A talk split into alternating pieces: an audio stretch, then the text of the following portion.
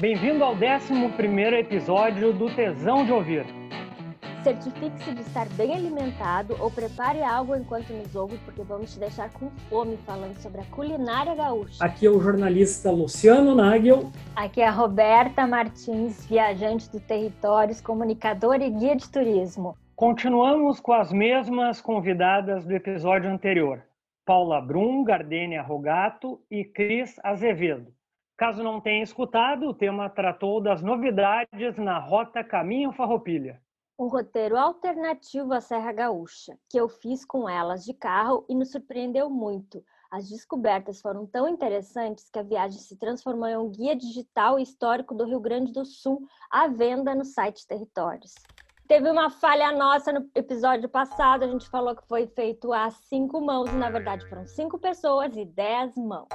O assunto rendeu tanto que acabou se espalhando pela cultura de todo o estado aqui do Rio Grande do Sul e foi preciso dividi-lo em outros episódios. Pegamos os destaques gastronômicos e agora vamos compartilhar com você. Claro, com os nossos pitacos aí, porque a gente também gosta muito de comer. Quando viajo, o que mais sinto falta do Rio Grande do Sul é a comida. Ok, tem amigos e família, mas posso encontrar eles em outros lugares e viver experiências incríveis. Mas trazer a comida comigo nunca terá o mesmo sabor que comer no Rio Grande do Sul. Isso serve para qualquer comida típica de qualquer lugar do mundo. Foi viajando que eu percebi como provar a culinária típica de um local pode ser tão interessante quanto aquele passeio imperdível. Mesmo com a globalização, é diferente comer algo no local de origem, por conta dos aromas, do clima, das pessoas, enfim, todo aquele ambiente ao nosso redor. Até posso trazer a comida comigo, mas as sensações de comer aqui são incomparáveis. No episódio anterior, destacamos o início do enoturismo na campanha gaúcha, o novo selo de indicação geográfica e os lugares que merecem a visita. Eu que não sou muito fã dos vinhos da Serra, amei os produzidos com a uva Taná e Gewürztraminer em Pinheiro Machado e Santana do Livramento.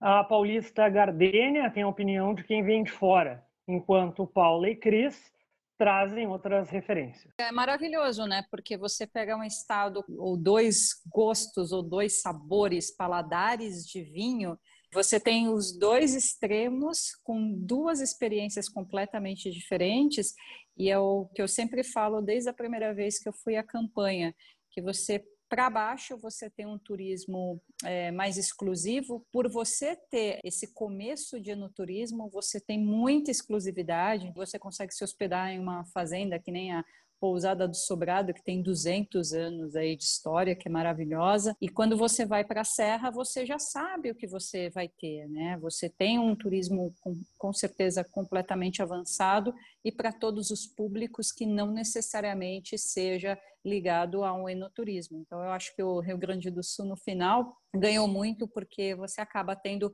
dois polos completamente diferentes, mas com boas safras de vinho. Então a gente só tem a ganhar. Né? Então, inclusive, um espumante em homenagem a um personagem da, da, dos farrapos que é Caetana, né? E se a gente pensar em termos de bebidas, vários fazem homenagens aos farrapos. Tem a batalha também, né? Na batalha, o, no rótulo, eles contam né, sobre a revolução farroupilha. Assim, eu acho muito bonito mesmo, de verdade, porque fica muito presente a cultura, a história, que é uma coisa que a gente não vê né, normalmente nos outros estados brasileiros. Nós temos uh, lendas próprias do Rio Grande do Sul que dão nome a alguns vinhos, né, como o Salamanca do Jaral, nós temos todas essas histórias das batalhas, das pequenas lutas e tantas outras histórias que se seguiram, porque a, a Revolução Farroupilha ela foi uma revolução de 10 anos, né? E as pessoas viveram ao longo desses anos. Vem de uma bebida que só tem em Rio Grande, é um vinho, né? Da ilha do é Ilha dos Marinheiros, se chama? É, Ilha dos Marinheiros e não é, é um licor. Um licor, é, é um vinho licoroso. Jurupinga. Jurupinga, Jurupinga. E que só tem ali. É uma, é, acho, acho bacana eles manterem isso, né? Que é muito antigo e é só deles. É, inclusive, é um dos passeios náuticos que está acontecendo, que sai de Rio Grande, ele vai nessa ilha e tem todo um almoço, assim, com fartura e jurupinga. É, Caçapava tem o vinho de laranja. Não sei como é que está a produção hoje, porque era muito artesanal. Comer no Rio Grande do Sul, comparando os outros lugares, é muito barato. Tem essa variedade de frutos do mar e de carnes. E a carne, assim, eu quando eu morei em São Paulo, eu dizia que eu era vegetariana, porque não valia a pena pagar por uma carne lá. Se eu sei que aqui a carne é muito melhor, é muito melhor porque o, o jeito que o bicho come no pasto é mais natural e não é congelada, a gente acaba comendo geralmente fresca. Então é outro sabor, por isso aqui. E tem outras coisas que a gente faz que dão um sabor melhor ainda, que a gente viu muito na rota, que é o bicho fresco, a gente assa ele, faz churrasco, por exemplo, uma, um cordeiro de seis horas, né? Que fica, uh, tu pega aquele o osso. Em São Paulo não se come osso. A gente pega o a, o, a carne, ela, ela desgruda do osso naturalmente. Tu não precisa mastigar, ela se desmancha na tua boca. Então tu consegue imaginar uma carne saborosa desmanchando na boca, me dá, me dá água na boca e tem muita essa influência dos imigrantes todos que mexeram, tanto é que tu vai na é uma fartura, a comida aqui é uma fartura, tanto no norte, no centro, em qualquer lugar que tu vá. E quando a gente começa a chegar na fronteira, uh, vê mais essa coisa da, da carne, uh, porque o gado que vem do Uruguai e da Argentina ainda consegue ser melhor que o nosso. Você tem a, a carne de boi, a carne de ovelha, você tem o, os frutos do mar. Costa Doce começa em Porto Alegre por causa do rio Guaíba, que na verdade é um lago, mas ali começa essa questão dos frutos do mar, dali para baixo. E quando chega em São José do Norte, tem restaurantes que vêm em sequência. É, mistura tudo, é a casquinha de siri, é o camarão, é vários tipos de peixe e servem aquilo assim por um preço que tu não acredita. É muito barato, a gente come muito bem pagando pouco. Continuando ali, indo pra, pela fronteira, vai ficando mais forte a questão da carne, a questão da parrija, que é o nosso churrasco aqui. O churrasco lá vira parrija na fronteira, que a, a única coisa diferente, além da carne, é o jeito que se faz, que não é no espeto, na grelha. E, e, no chão de preferência, fogo de. Descobrir a Costa Doce abriu novos horizontes para a Gardênia, que não é muito fã de carnes.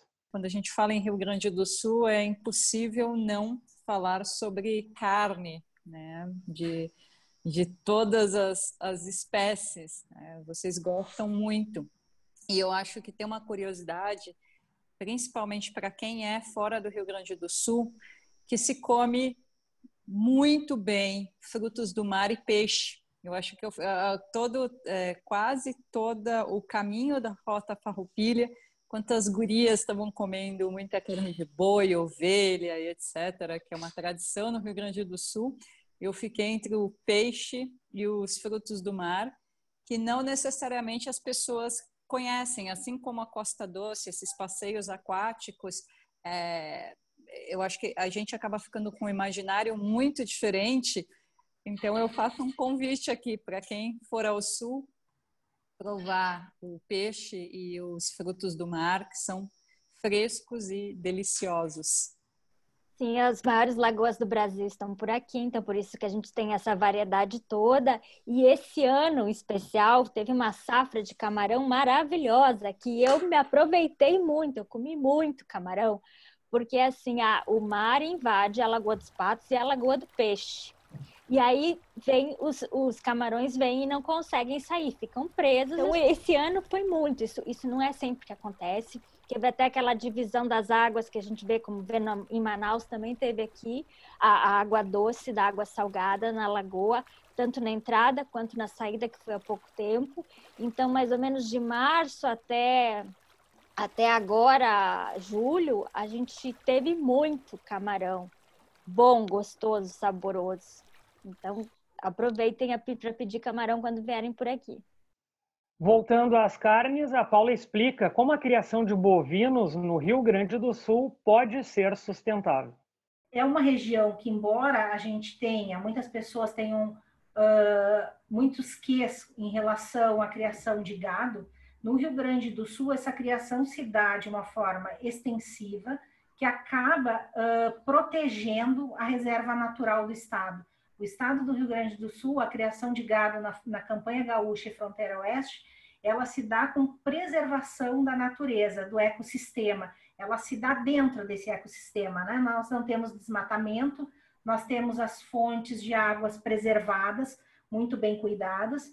Não é uma região tanto de agricultura, embora nós tenhamos trigo, arroz e soja, a produção de soja na região ainda é menor, e, e essa preservação da cultura uh, da criação extensiva de bovinos e ovinos, ela tem preservado o Rio Grande do Sul do ponto de vista ecológico, que nos permite hoje misturar essa produção com a produção das oliveiras, porque a produção das oliveiras ela se insere num primeiro momento, ela precisa de um espaço próprio, mas na, na sequência do desenvolvimento das árvores, ela se insere no contexto. Inclusive, nós temos ovinos e bovinos pastando sob as árvores, né? Depois de uma determinada época, uma maturação das árvores. Então, é todo um ecossistema que se forma de preservação. E tu, Luciano, o que, que tu mais gosta de comer aqui no Rio Grande do Sul? Sem sombra de dúvidas, carne, um bom churrasco, uma costela, uma picanha, uma maminha, um salsichão. Gosto também do entreveiro, também não pode faltar um pão com alho, né? Servido antes, mas sem sombra de dúvidas mesmo é carne, né? E também não gosto de carne muito mal passada, ela tem que ser ou no ponto ou bem passada. E picanha, sou fissurado em picanha, assim. Aquele churrasco com a salada de maionese também, que não pode faltar a salada de maionese. E o nosso tradicional salsichão, né? De preferência uma linguiça caseira, assim, bem temperada, com bastante pimenta, né? E aquele churrasco ou em fogo de chão ou no espeto mesmo, né? Na brasa. Nada de churrasquinho na grelha e bifinho cortado. E, e, quando chega aqui em perto de Pelotas, tem os famosos doces, que também têm selo de certificação de origem. Muitas receitas vieram de Portugal, mas aqui elas foram transformadas e alguns doces novos foram criados. Até hoje ainda é criado doces que misturam os nomes com a história, mas ainda as criações ainda acontecem. E eles são finos. Finos quer dizer, são bem elaborados, a, apresentação a gente come com os olhos. E não tem igual uh, no Brasil, a não ser esses doces de, de caldas cristalizados, tem em outros lugares, mas os daqui a produção de pêssego, por exemplo, quando a gente viaja pela zona rural, agora tá pomar de pêssego para tudo que é canto, isso tudo vira doce. E quando viaja em julho, no inverno, tá tudo em flor, que nem pessoal falando da floração das cerejeiras, aqui é a floração dos pessegueiros. E os campos ficam lindos. Isso é só no inverno. E aí esses doces todos a gente segue comendo e segue doce, fruto do mar e a carne, né, que vem mais da região da campanha. Cris uh, lembrou de um doce da fronteira, eu tive recentemente em Santana do Livramento também, esse Rivelli, eu provei o, com essa base de merengue e o dulce de leite, né, que eles falam. Muito bom, mas bastante doce, né? Uma comunhão dos pais de Rivera com o Livramento, Santana Livramento, que é o Rivelli, que é um doce que é a base de merengue com doce de leite ou recheio de pêssego. E ele tem essa mistura, ele é bem doce, tá? Para quem gosta de doce muito doce. E ele foi uma criação, eu não sei o tempo, há quanto tempo ele existe. E é um doce que tem uma cara de, de cima, ele é um merengue, por dentro tem esse recheio. E é um doce que, é, que só tem ali, que é vendido tanto em Livramento quanto em Ribeira. É uma homenagem entre as duas cidades fronteiriças. Inclusive o doce de leite, para mim o melhor doce de leite né, é, do mundo é o do Uruguai, Conaprole. Depois eu conheci um outro que vem de Carmelo, que é ainda melhor mas esses tempos eu descobri um que é feito em Santa Vitória do Palmar. Simples assim, que não, mas eu resolvi provar e olha, tá melhor que os do Uruguai. Mas claro, é feito ali na fronteira, né? Mas uma marca brasileira, muito, muito bom. Paula trouxe alguns hábitos que estão desaparecendo. As sobremesas dessa região que eu acho muito importante na campanha gaúcha, que é uma coisa que eu sei que está se perdendo. Na minha família, isso já praticamente se perdeu que são sobremesas após o almoço, na sequência imediata, não é horas depois, é realmente a sobremesa, que são pratos de leite. Né? A gordura do leite. Sim, com misturas, né? Então, essa, essa sobremesa era servida em pratos fundos, pratos de sopa. O leite era misturado a isso, talhadas de mugango, angu doce, marmelada, goiabada, figada, doce de leite. Então, isso era uma coisa assim de se comer de colher, né? Uma coisa que está se perdendo na região da campanha pela modernidade, pela dificuldade já dessa ordenha, muitas vezes, muitas pessoas já não criam mais gado de leite, né? Apenas para abate. Inclusive a ambrosia. A ambrosia que tem em todo o Brasil, a feita aqui, eu digo que as outras ambrosias são anêmicas, né? Porque elas são bege. Aqui ela é amarela de verdade, assim. Porque as melhores, a gente tem todos os tipos, é claro, mas as melhores são aquelas que é feito com leite ordenhado, leite da vaca, sem ser industrializado e com ovo caipira. Essa ambrosia é matadora, assim, nenhuma se compara a esse tipo de ambrosia, apesar de ser tão comum pelas sobremesas pelo Brasil. Uma coisa que me recorda bastante a infância, assim, é o sagu com creme de baunilha. Eu me lembro quando eu era pequeno, sempre tinha, assim, de, é, no sábado, no domingo, depois do churrasco, o sagu, né? Aquelas bolinhas, assim, feita com vinho e creme de baunilha. Né? Isso eu não tenho mais visto, assim, nem nos restaurantes, pelo menos aqui da capital. Eu continuo vendo e eu acrescento o merengue por cima disso, adoro também. Em Pelotas ainda tem. Cris e Gardênia lembram dos cafés rurais na ferradura dos vinhedos. Eu me lembro que nós paramos em algum momento na rota para comer um típico café que tinha o bolo, tinha um cafezinho ali tirado Santana na hora.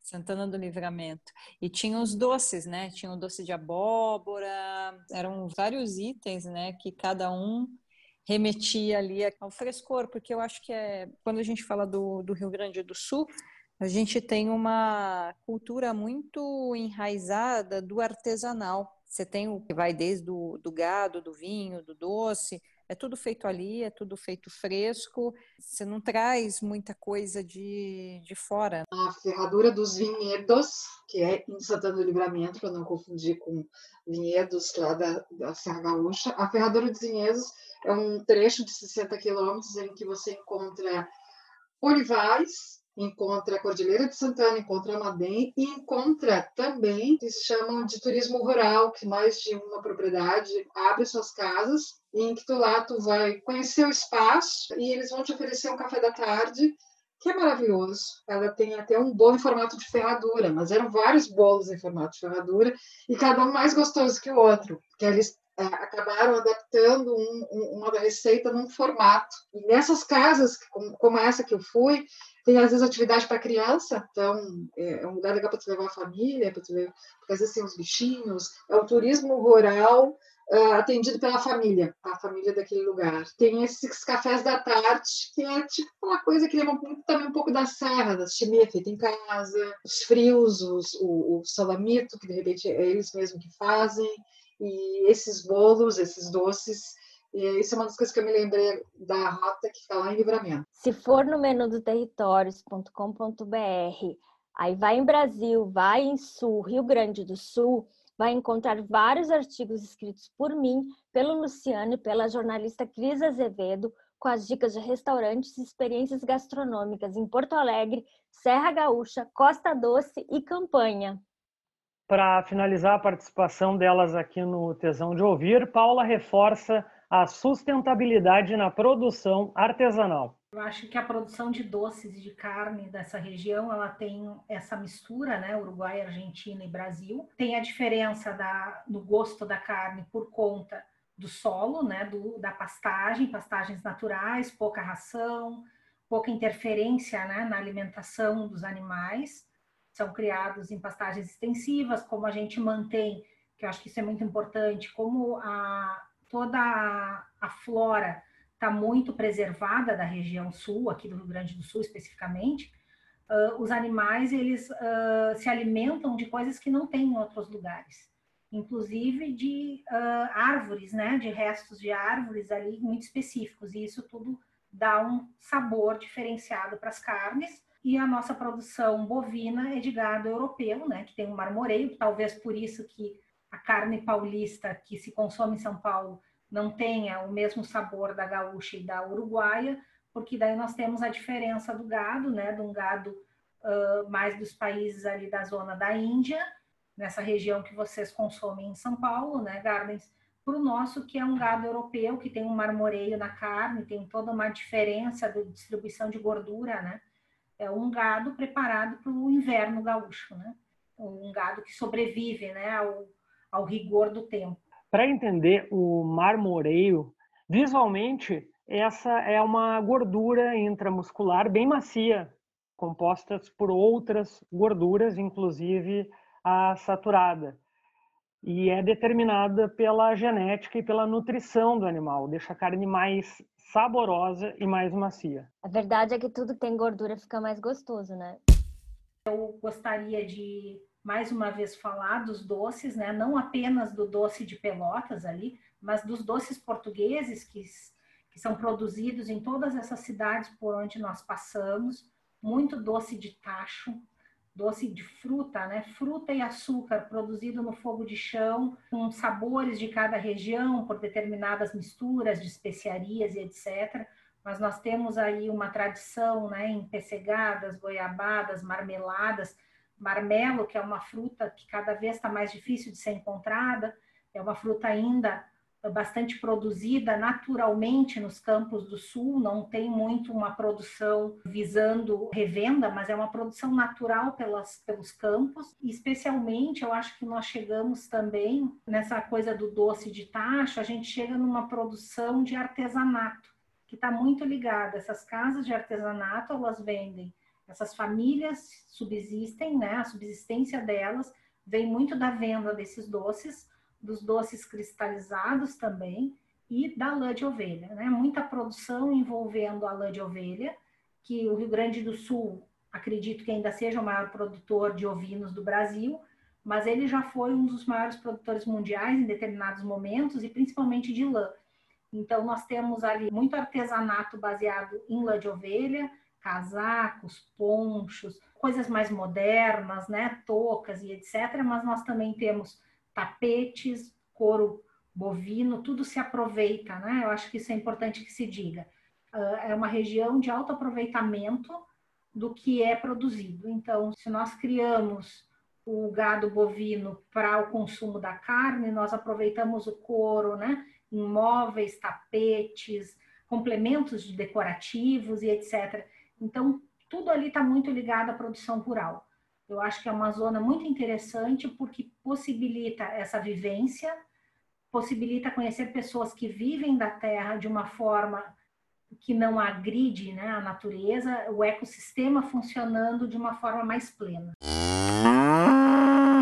E quem é do, do interior, mais do interior não Porto Alegre, é, quanto mais vai indo para os campos, mais vai tendo essa cultura, tu vai vendo que nada se desperdiça quando mata um bicho, a gente come tudo. Minha mãe come até o olho.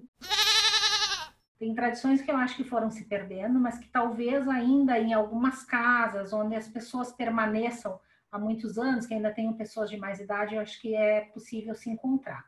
Uma das tradições aí, puxando o que a Roberta falou, assar a cabeça da ovelha e dar como uma iguaria para as crianças. É tipo um lanche que tu entrega a cabeça assada e as crianças vão comendo. Então a gente come a língua, se come a gordurinha que tem atrás dos olhos. Então são coisas assim que foram se perdendo, como os, as brincadeiras das crianças, né? Os meninos especialmente brincavam muito com gado de osso, né? Que nada, os brinquedos dos meninos eram gado de osso, que nada mais é do que pedaços específicos dos ossos que cada um simbolizava e isso era igual em todas as fazendas. Cada osso específico simbolizava o boi, a vaca, o touro, o terneiro. Então, são coisas que aos poucos nós estamos perdendo, mas que eu entendo que a mãe da Roberta gosta de comer algumas iguarias. E você ficou com água na boca ou achou esse final pesado demais para o seu estômago? Escreva para a gente no Instagram, arroba Luciano Nagel, arroba blog Territórios ou em territórios.com.br barra podcast. Além de todas essas delícias, tem o X, a cuca e o cacetinho já mencionados como nossos preferidos no episódio sobre o pão. Imperdível para quem curte gastronomia, porque teve um padeiro e uma nutricionista como convidados.